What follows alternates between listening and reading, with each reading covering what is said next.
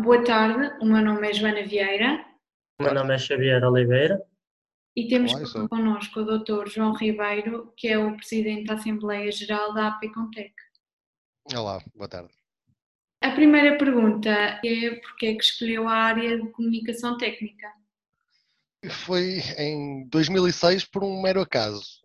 Portanto, eu ouvi falar numa, numa oferta desta área que estava a começar a surgir cá em Portugal e eh, na altura estava, estava relativamente insatisfeito com o emprego que tinha e decidi uh, arriscar e então abraçar uma área que, que estava a dar os seus primeiros passos. Há quanto tempo é que já trabalha nesta área e mantém contacto com a comunicação técnica?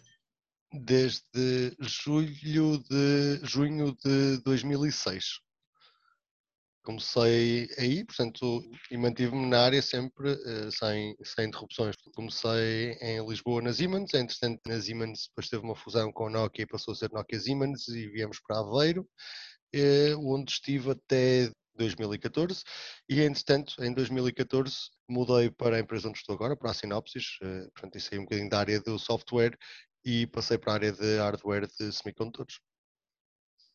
Ao longo do seu percurso, quais as características que identifica e contribuíram para fazer de si um bom comunicador técnico? Bom, eu diria que as, as três principais mais-valias que eu considero trazer são efetivamente o conhecimento linguístico, portanto eu venho de uma área de, de letras, a capacidade de gestão de egos, que é, que é bastante importante, tendo em conta que lidamos com pessoas eh, muito diferentes e de áreas, de áreas diferentes e de backgrounds diferentes, e também a capacidade de multitasking, portanto, e de, e de alternar entre tarefas sem, sem perda de rendimento. Olhando para trás, quais foram as maiores conquistas e, claro, os maiores desafios? Eu acho que o meu percurso eh, aos poucos tem sido feito de conquistas, portanto comecei sem conhecer a área, eh, entretanto passei para a gestão de, de, projetos, em seguida consegui passar para a gestão de múltiplos projetos e recentemente passei para, eh, para um papel de gestão de equipe sendo que atualmente eu diria que, e sendo essa a função que estou a desempenhar agora, que foi sem dúvida uma das minhas maiores conquistas, portanto, passar para a gestão de uma equipa, tenho trabalhado imenso para ajudar a construir e a fazer crescer. Eh, sendo que isso também é ao mesmo tempo um, dos meus maiores desafios, portanto, estando agora responsável por, eh, por algumas pessoas, lidar com essas pessoas que são indivíduos, é? que são pessoas, são únicas e que têm formas diferentes de estar, de agir, com as suas próprias dúvidas, com as suas próprias dificuldades, com os seus próprios objetivos. Portanto, por vezes é difícil tentar eh, adaptarmos-nos para conseguir eh, tirar o melhor de toda a gente e, e conseguir ajudar toda a gente. Quais foram as principais etapas da sua aprendizagem na profissão? Bom, a minha primeira etapa foi tentar perceber o que era a profissão. Portanto, eh, na altura havia, não havia formação cá, portanto, tínhamos que fazer um bocadinho uma aprendizagem no próprio emprego, portanto, tínhamos que ir aprendendo à medida que íamos tropeçando. Em seguida, houve uma, uma parte muito forte de aprendizagem de, de, ferramentas e de linguagens. Teve que haver uma aprendizagem a nível de estilo, de convenções uh, a utilizar, que também não foi trivial, porque, de certa forma, nós temos que, que desaprender a forma como escrevemos para reaprender a escrever de uma forma mais uh, consistente, mais clara, mais concisa, que é algo que em, em todo o nosso percurso académico sempre fomos uh, dissuadidos de, de fazer. E a partir daí, portanto, foi, foi sempre uma questão mais de adaptação do que só aprendizagem. Portanto, cada projeto onde eu trabalhei, cada erro que cometi, cada entrega que fiz.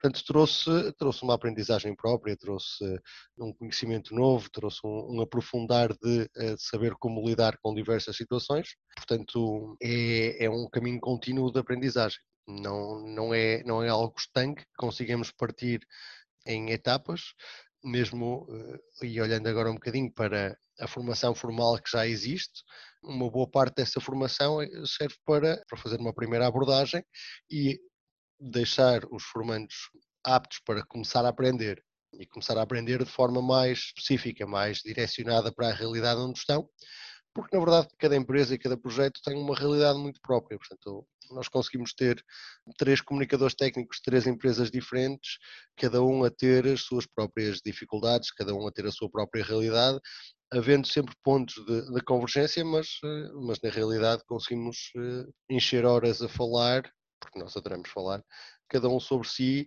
e estar todas, todos os outros à volta a pensar hum, nunca, nunca, nunca me aconteceu, não.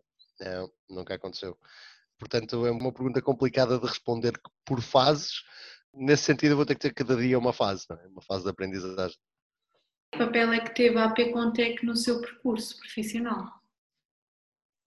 A PEComtech teve, teve um papel que eu diria que é importante, portanto, permitiu-me conhecer comunicadores técnicos de realidades diferentes, desafiou-me com o protocolo que tem com o escape a pesquisar mais sobre a área para poder dar formação sobre a área, continua a desafiar-me nesse sentido, portanto eu diria que, que a Appcomtech embora já tenha surgido após eu estar na área, portanto não foi, não foi um catalisador, mas é sem dúvida um, um estímulo muito grande para continuar a melhorar nesse sentido, para continuar a conseguir divulgar.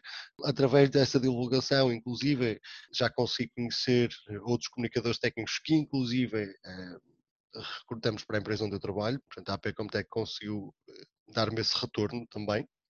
É, sem dúvida, uma, uma parte importante da minha, da minha carreira. Deste modo, seria mais fácil então começar como comunicador técnico agora ou quando começou?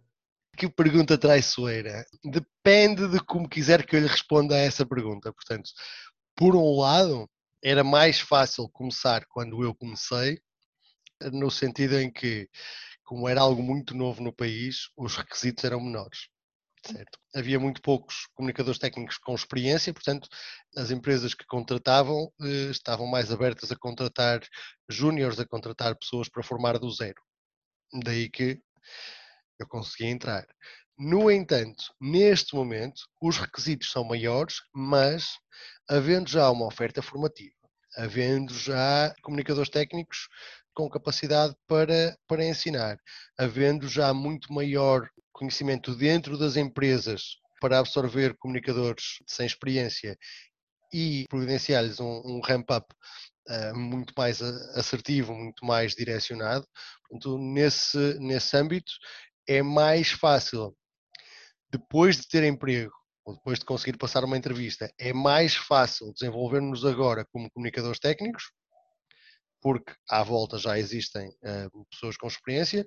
Quando eu comecei, era mais fácil entrar a porta porque não havia pessoas com experiência, logo os requisitos eram mais baixos. De qual das duas é mais fácil? Hum, não sei. Olhando para o futuro, que desafios o esperam e que conselhos é que daria a quem esteja a abraçar a profissão de comunicador técnico? O que é que me espera no futuro? Bom, neste momento, o, o, que eu planeio para o meu próprio futuro é continuar a desenvolver-me enquanto, enquanto chefe de equipa, enquanto manager, para continuar ou para começar a, a encaminhar as pessoas sobre as quais tenho responsabilidades portanto, uh, e sobre as quais tenho a obrigação de ajudar a melhorar e ajudar a progredir na, na sua carreira. Portanto, esse será o, o desafio que eu encaro num futuro, num futuro próximo, a médio e, e esperemos que a longo prazo para quem está a começar, muita formação, muita curiosidade. E quando eu digo formação, hum, não estou só a promover, estou muito, mas não estou só a promover a formação que existe neste momento, por exemplo, nos CAP. Estou, estou a promover também a autoformação, estou a promover a, a pesquisa, porque, porque, neste momento já é possível ter alguma formação ou, ou, ou muita informação disponível muita curiosidade, muito, muita casca grossa, honestamente. Perdoem uma expressão, mas um dos nossos maiores desafios é mesmo lidar com pessoas. Eu acho que por vezes tem que se perder um bocadinho a ideia de que só lidamos com copy-paste de, informação que nos chega, ou só lidamos com software porque temos que o descrever. Não, nós temos que lidar muito com pessoas, temos que ter uma capacidade às vezes de, de relevar comentários que nos são feitos, porque não é fácil mostrarmos e demonstrarmos as nossas, eh, as nossas mais-valias e, e, os benefícios que trazemos para as empresas. Muita persistência nesse sentido, porque efetivamente trazemos mais-valias, embora nem sempre de forma mensurável, mas conseguimos ter um, um return of investment para as empresas que é notório. termos monetários, em tempo de horas de apoio pós-venda, portanto é, é algo que nós conseguimos trazer para a mesa, mas que nem sempre é visível, nem sempre é mensurável. Portanto, muita persistência uh, e honestamente muitas entrevistas de emprego porque quanto mais fizermos, mais conseguimos uh, ter conhecimento das perguntas que nos são feitas, dos tipos de perguntas que nos são feitas. Muitas vezes temos feedback sobre currículos ou sobre as áreas dos currículos em que estamos eh, em, que estamos em falta, portanto ajudará sempre, mesmo que à partida eh, se ache que não se vai conseguir ter sucesso na, na entrevista de emprego, não é tempo desperdiçado, são duas horas onde dá para aprender muita coisa e nunca se sabe, é? e a partir daí muita, muita vontade de aprender. De que modo é que a AP Contec pode ajudar e auxiliar nestes desafios? Bom, a AP Comtech já faz algumas coisas muito interessantes. Portanto, a AP Comtech já divulga ofertas que estão disponíveis no mercado. A AP Comtech colabora com o SCAP a nível, a nível de formação, a nível de workshops, eh, a nível mesmo de cursos de verão, que chegaram a haver em parceria com eh, na altura a TC Europe, e estou certo que vão voltar a existir, que sendo eventos de curta duração, são eventos muito proveitosos, portanto, há sempre um apresentar da área, há sempre uma introdução, um, uma, uma noção que é dada a quem não conhece do que é a área e, e dos básicos e, e, o que é que espera as pessoas. Portanto, nesse sentido, eu acho que a, que a APComtech tem evoluído muito positivamente ao longo do tempo e já se tornou bastante ativa nesse sentido, portanto, quer na divulgação, quer na formação, que é o que se pode esperar de uma associação nestes moldes e numa área que, apesar de tudo, continua a ser uma área muito recente, portanto, em 20 anos, mais coisa menos coisa, antes disso certamente que já haveria comunicadores técnicos, mas de forma muito dispersa, há cerca de 20 anos eu diria, começaram a, a, a, ter maior visibilidade. Há cerca de 15 anos, quando eu comecei, então a área começou a arrancar e neste momento está uh, claramente em expansão. Portanto, considerando o tempo de vida que a profissão tem no país, portanto, eu acho que a APComtech neste momento faz o que é expectável, o que é possível, às vezes para além do que é possível, quer na formação, quer na divulgação. Esta era a última pergunta. Assim sendo, damos por terminada a entrevista. Agradecemos a sua disponibilidade e partilha de conteúdo. Obrigado. Obrigado eu então. Obrigada. Obrigado.